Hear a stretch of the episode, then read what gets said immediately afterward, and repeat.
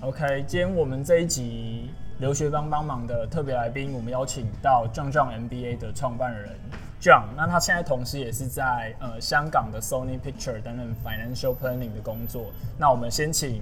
呃 John 跟大家简单的自我介绍一下。嗨，大家好，我是 John。那就是很开心今天能够来上这个节目啦。那对，然后也请大家如果有兴趣的话，也可以来看我们的频道 John John MBA。那是我跟 Brian 在去年一起创立的。那呃，就如主持人刚刚介绍的，我目前在香港工作，然后我在电影业，我在 Sony Picture Entertainment，就是大家很熟悉的这个蜘蛛人的背后的索尼影业。那我在里面主要是做 Financial Planning and Analysis，就是传统的这个 FP&A 的 role。那主要就做一些预算啊，那分析这些预算的目标啊。那我主要 cover 的市场是整个亚洲，那包含了日本、韩国、Greater China，还有 Southeast Asia，还有 NZ，就是 Australia and、New Zealand。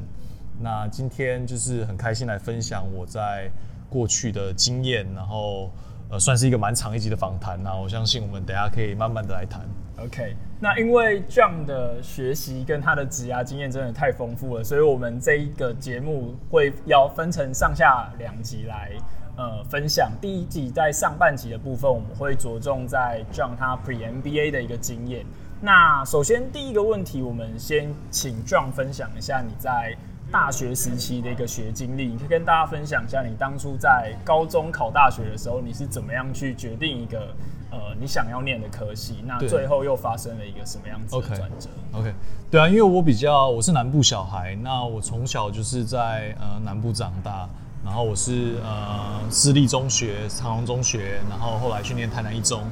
那那个是那个我们那个年代嘛，你大家想一下，我现在三十六岁了，所以那个年代大概是可能二十年前。那那时候一部很红的日剧叫《Hero》，是木村拓哉演的。那我那时候就看了那部日剧，我高中时期，我觉得哇，我这么有正义感的人，我是不是应该当个检察官？所以我那个时候就也没有多想，我就说啊，我要念社会组，然后我就去念了法律系。就其实我一开始是念法律系。那我觉得台湾的教育很很很有趣，就是你你在高中的时候，其实你没太多时间去探索你到底擅长什么，或者你不擅长什么，或者你喜欢什么。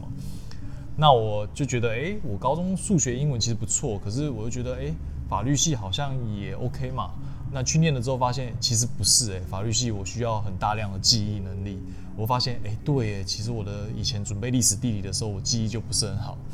就去念了一年法律系，就觉得好痛苦哦。这同学这边可能就是花个一两个小时就可以把明天的考试准备好，我准备了一个晚上，那可能隔天还是什么都忘了。OK，那所以我后来就毅然决然决定重考。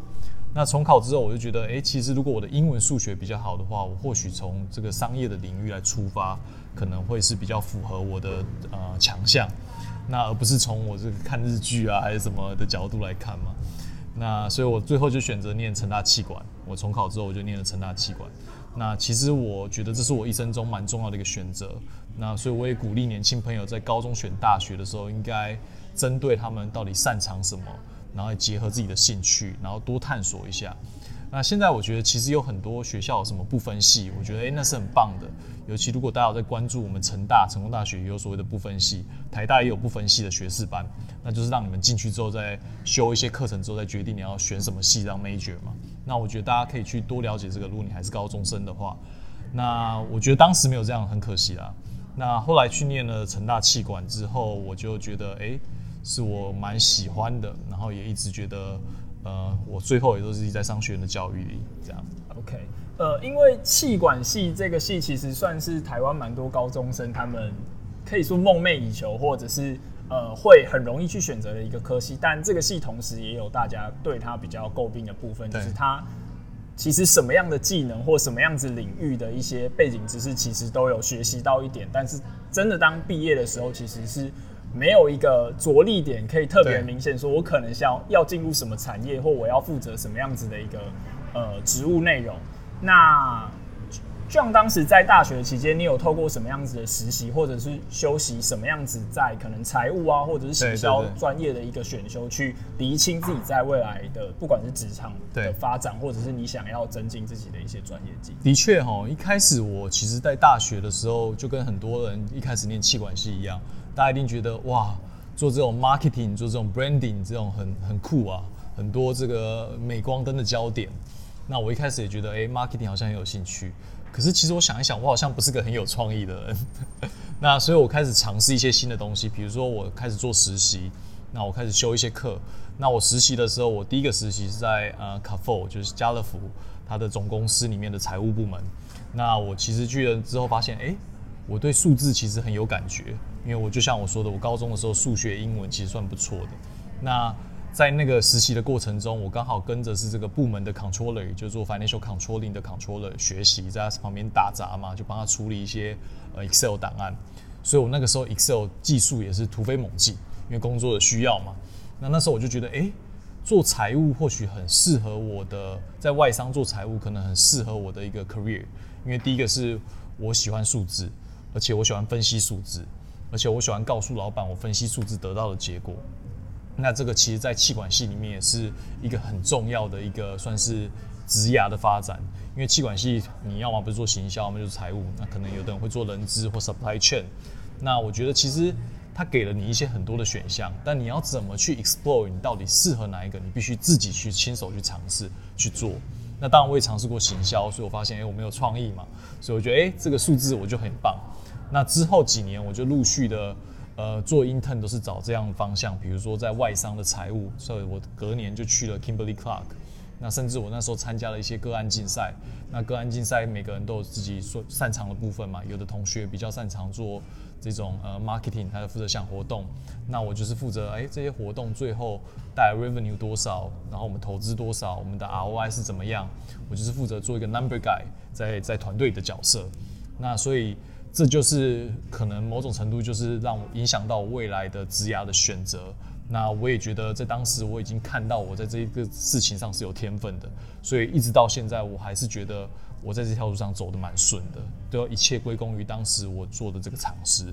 OK，对，就是就像刚讲到蛮大的一点是，呃，大学生常常会一头栽进去，就觉得说我想要做 marketing 这种或 branding 这种很 fancy 的工作，但他其实也没有尝试过。那甚至是在大学期间，他也没有去做过任何的实习。那可能就是在毕业的时候，第一份工作进入 marketing 才会发现，哎，原来先从一个专员当起，有这么多的杂事要负责，并不是大家所想的，就是一出去可能都是什么样子的大品牌活动啊，什么样子的电商活动这样的形式。所以尝试其实算是对大学生一个蛮重要的。其实我有一个很好的故事，但这不是我个人的故事，是我看一本书。那这本书是在管理学里面是很经典的一本书，它叫《Good to Great》。它的作者叫 Jim Collins，那里面有一个刺猬理论，我觉得是很棒的一个理论。我常常去演讲的时候，都会分享这个。这个其实在我当时大学的时候我看这本书，我就用这个逻辑框架来决定我的职业。OK，他谈说怎么样是一个你可以从事一辈子的工作。第一个是你要找到三个圆的交集。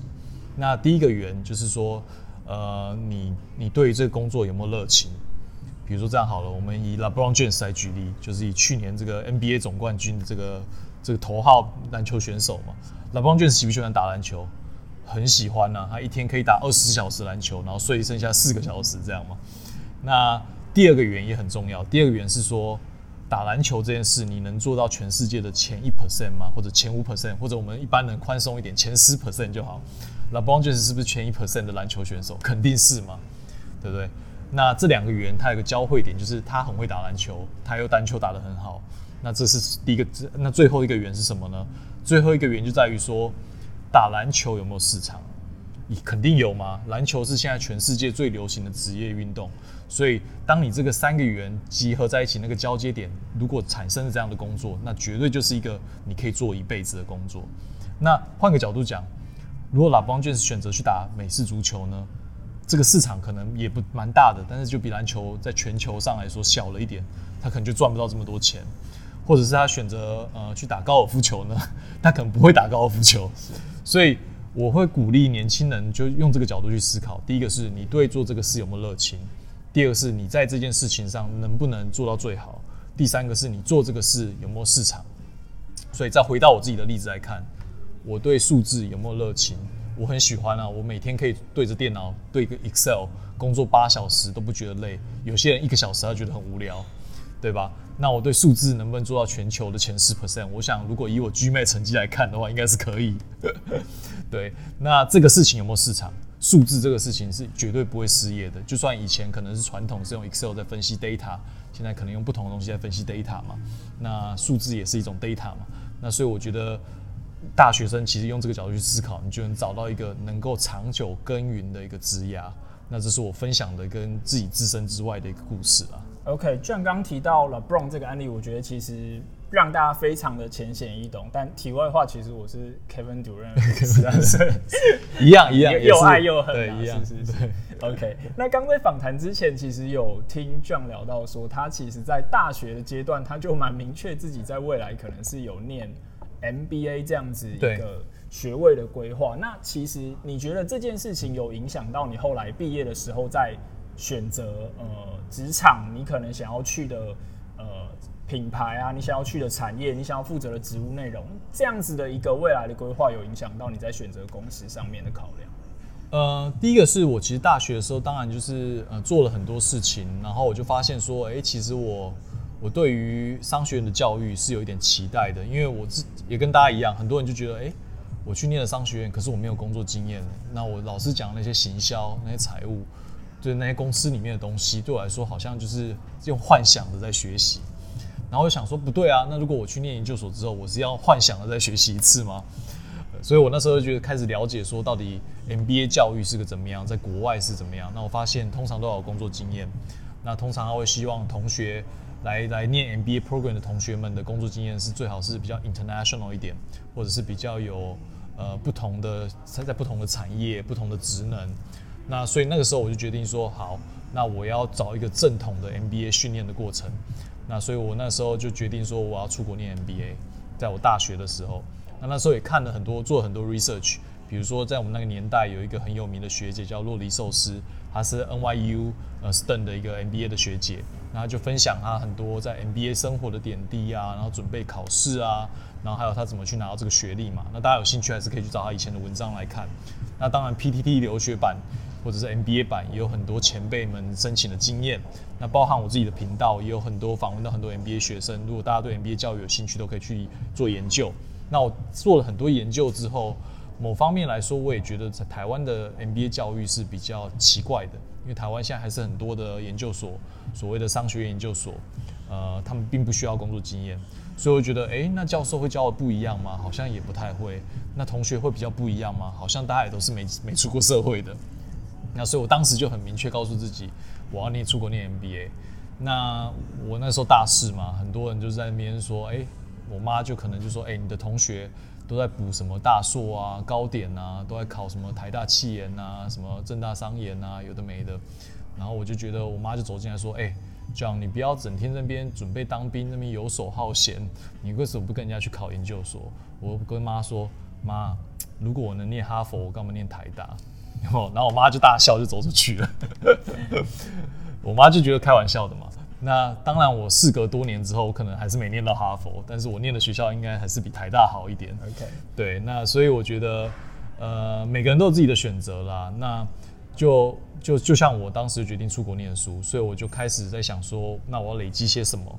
那在当时，比如说当时中国经验是一个很棒的经验，因为当时的中国刚好刚好开始改革开放，在零八零九年的时候，那呃我很有机会的，也是因为金融海啸的时候，呃我本来这些实习的外商，他们就是呃后来就冻结了黑抗，所以我无法很顺利的加入他们。然后那时候觉得说，那不然这样，我就去中国闯一闯，所以我就呃去参加了一个台商的一个 MA program。那其实也蛮运气蛮好的，他们就派我去大陆，然后管了几个投资案，然后甚至投资案结束之后，让我去管那个工厂。那呃，也是因为这些，我觉得在这些在中国这四年的 leadership experience，然后还有很多工作上的经验，让我之后开始就是呃申请 MBA 的时候有很好的条件。我有 China experience，然后我同时又是台湾人，我可以成为这种外商公司进入到中国的一个桥梁。因为我当时的确是在一个 joint venture，就是一个台商跟外商的合资公司，然后帮助他们打入中国的市场，盖工厂啊，贩卖产品啊，所以我那时候做了很多杂事。那其实这些都是让我有一些 general management 的 experience，然后 leadership experience，那这些在我申请学校都很有帮助。那这也是我相信说，如果大家对念 MBA 有兴趣的话，应该去思考说，你怎么样对这个学校带来价值，对你周遭同学带来不一样的人生经验，然后怎么样呃让学校觉得你与众不同，然后让他们觉得你是呃能够带给学校跟同学有更多学习机会的一个 candidate。对。呃，像刚有提到说你是加入一个呃台商的 MA 这样的 program，对，那你其实，在大学毕业前夕，你自己就也蛮清楚自己对于数字或者对于财务这些内容方面的一个呃热情，你可以跟大家稍微分享一下，以你这种 MA 经验，然后可能是负责这种食品业，那可能也有呃畜牧业这种相关的一个产业，会怎么样去运用到你们的专业？因为其实像这种食品业啊，或者是我们说这种呃呃，也有点像制造业，因为食品业也是盖工厂的嘛。比如说像我那时候我带的公，我第一间公司就是现在台湾很有名的叫大成大成集团，那他们底下就是台湾百分之二十五 percent 的鸡肉都是这间公司生产的。那另外一间是普丰，普丰是泰国公司嘛，就 CP。那大成基本上在台湾也是上市公司啦。那我我在里面工作也很开心。那我当时就是金融海啸后，我就加入他们的这个呃算是储备干部。那其实像这样的公司底下，它当然它财务部门也是很大的，因为它有很多工作要做，包含说，因为它上市公司，所以要出财报嘛，那就要人分析财报嘛。那同时他们也有很多的海外投资案，因为像农畜产业的话，基本上你在台湾你的市场有限，但是我们同时要多角化经营，比如说我们有海产，那海产我们可能很多就会在东南亚设置工厂。那当时很多台商也去中国嘛，比如说像康师傅、像统一，那当然大成也去中国设立了这些饲料厂、鸡肉屠宰厂，然后甚至餐厅，因为大成底下有很多餐厅，包含了圣博店，包含了以前的汉堡王，都是大成底下的品牌。那在中国我们也有很多餐厅，那基本上是一个一条龙的产业了，所以呃会有很多公司的买卖，就比如说我今天想买 A 公司，我想买 B 工厂。那这些都是需要财务部门的去分析，因为大家做，大家在大学的时候，如果你是念气管或者念财务相关的，你一定有学到一个叫做 discount cash flow，就是我要去算一间公司未来价值，我是用它每年的价值、每年的 profit，然后我去 discount 回来，我去折旧回来，我就拿到它的净现值，就是这间公司的价值，然后就可以决定用多少钱去买。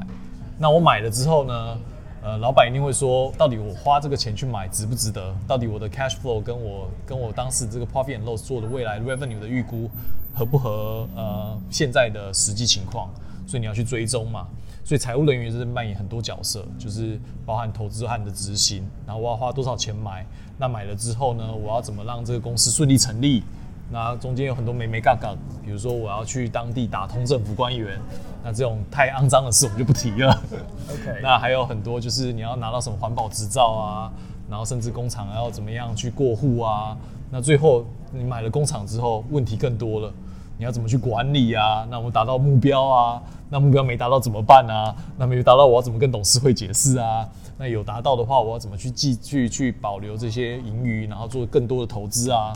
那这些都是财务人员在整个整个工厂收购的过程中，你会遇到的难题跟挑战。是对，所以这个其实给我了一个蛮好的一个完整的训练，尤其是真的是你是不因为不像你在投资银行，你可能做一个案子，你可能哦，我找到卖家，我我这案子我帮他做完一个 IPO，或者我帮他做完一个收购，我就拍拍屁股走人了。不是在一般公司里面做 MMA，是真的你就看到你自己的小 baby，呃，长大之后。你要开始让他哦学会走路，学会赚钱，然后甚至你要确保他哦你能够独立了，那你才会离开这个投资案。所以我觉得是一个蛮完整的一个投资案的经验呢。OK，呃，大家听到这样的经验，其实对于他当时毕业可能是一个二十二三岁年轻人来讲，他所经历的一个不管是在国际上面拓展的经验，或者是他已经开始接触到并购或者是新项目投资这么多的一些呃，可能算是。大家比较到 senior level 才会接触到的工作内容，那其实接下来会遇遇到这个问题，算是蛮多有目标想要念 MBA 的人可能会遇到的一个问题，就是我到底要如何去选择我要念 MBA 的一个时机点？因为就像刚刚 John 讲的，其实 MBA 他看的很多学生的特质是你在过去有没有一些跨文化经验，或者是跨产业的经验，或者是你在过往的一个工作经历有没有这种管理相关的经验？那对 John 来讲，你当时是如何去衡量说，嗯，哎，现在就是这个 timing，我应该要去开始申请或开始准备我的 MBA？OK，我觉得很多人这个问题很好，我觉得很多人都问我说，呃，你看过这么多 MBA 学生，或者是你周遭那么多 MBA 的朋友们，那你觉得什么时候是最适合念 MBA 的？那我个人的答案是，这不能代表所有人，但我个人的答案是在你职涯遇到瓶颈的时候，那就像我那时候，我已经在中国工作了四年，那我觉得我要再爬上去，我可能还要再花个五年，因为我那时候已经挂 manager 了嘛，那我可能要到 director，我可能还要再待个五年在中国，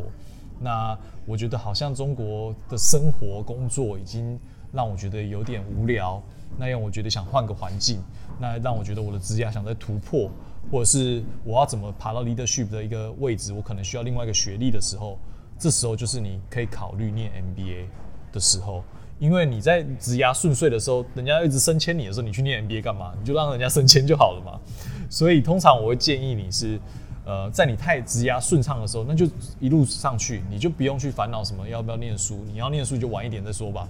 那如果当你遇到说，我觉得我现在需要一个东西让我突破，那我又累积好这些准备突破，但是我是需要个机会的时候，那就是去念 MBA。对，所以在我当时，我觉得 OK，第一个是年纪也到了，就是比如说我那时候是二十八岁，就工作了四五年后，那我觉得哎，我累积的动能也够了，那我离下一次的升迁的机会可能还需要一些外在的东西来帮忙，那我就选择去念 MBA。OK，接下来又是下一个跟念 MBA。一样，然后也是很重要的一个问题，就是我要如何选择一间适合我的 MBA，或者是可以帮助我进阶到刚刚所说我能突破我职涯瓶颈的这个 MBA。就像当在当时选择你要去念的 MBA，包含可能这这所 MBA 它会在什么国家，那它会是一个什么样子专业强项的学校，然后甚至是哎我要怎么从我拿到 offer 的呃这些学校里面去选择一间适合我的？当时你经过什么样子的一个评估跟考量？对。呃，应该是说这样，就是每个念 MBA 念 MBA，他一定会写一个问题是说，哦，你的 long term career goal 是什么？那比如说像我很单纯，就是我我就希望我能够做一个外商公司跨国的一个外商公司大外商公司的一个 CFO，是以第一个可能台湾人的身份做 CFO，因为我觉得这样我可以鼓舞很多台湾人在国际这个职场上的舞台都能够发光发热。那所以，我我的 career path，我的 long term career goal 是这样。那我就去想说，那我要怎么成为这样？那我可能选择就会说，诶，如果我在亚洲，在这种 global company，我是不是比较容易爬上去？那所以我就觉得，哦，亚洲可能我比较有优势，因为第一个是我有 China experience，那第二个是我懂语言，我这我是当地，我懂中文，然后我会讲英文。那在那个环境下，在五六，在可能五到十年前，中国市场是所有 global company 都想要。呃，占有一席之地的，那同时也因为这样独特的中国市场，呃，亚洲市场的地位，也会让很多亚洲人有更多职涯的机会嘛。那所以我当时很清楚知道亚洲市场是我爬上去的关键，所以我就想说，那我要选一个亚洲的学校。那某一方面也是因为说，呃，毕竟台湾亚亚洲市场离台湾也比较近嘛。是。那当然这是个人的部分，那个人部分就是离离台湾近嘛。那远程的部分就是对我的职涯是我有加分的。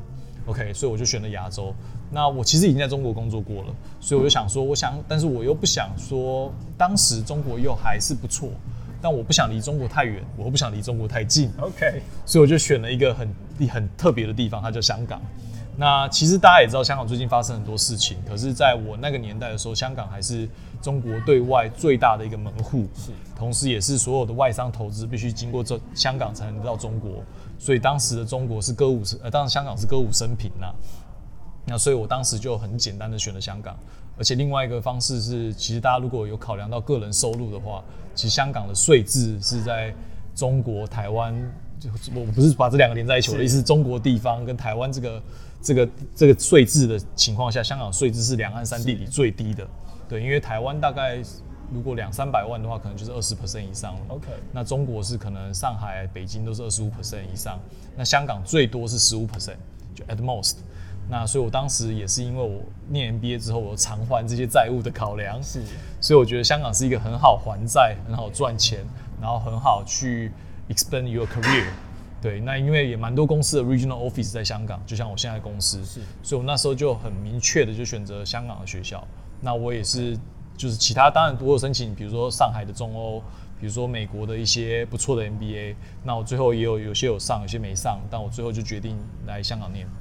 香港当时有申请，是像包含也有香港大学，也有香港中对文大学，对当时是都有申请吗？还是只呃，有、其实没有，因为我当时我 GMAT 分分数是蛮高的啦，也要感谢我们的 A two GMAT 的帮忙啦。那我当时 GMAT 分数很高，所以我申请的我的目标就是在 Financial Times 前二十的学校。那那个时候亚洲只有嗯上海的 CIPS 跟呃香港的科香港科技大学，呃这两间学校在中国算是排名最好的嘛。那我就是就申请这两间。那像中文我其实我就没有申请，我就只申请香港科技大学这样。OK，没问题。那 Jump MBA 的经验就访谈到这边为止。那下一集有更精彩的，就是 John 在港科大的学习经验，以及他后续在香港闯荡的一个精彩外商职涯历程。那我们就下一集见。好，Stay tuned。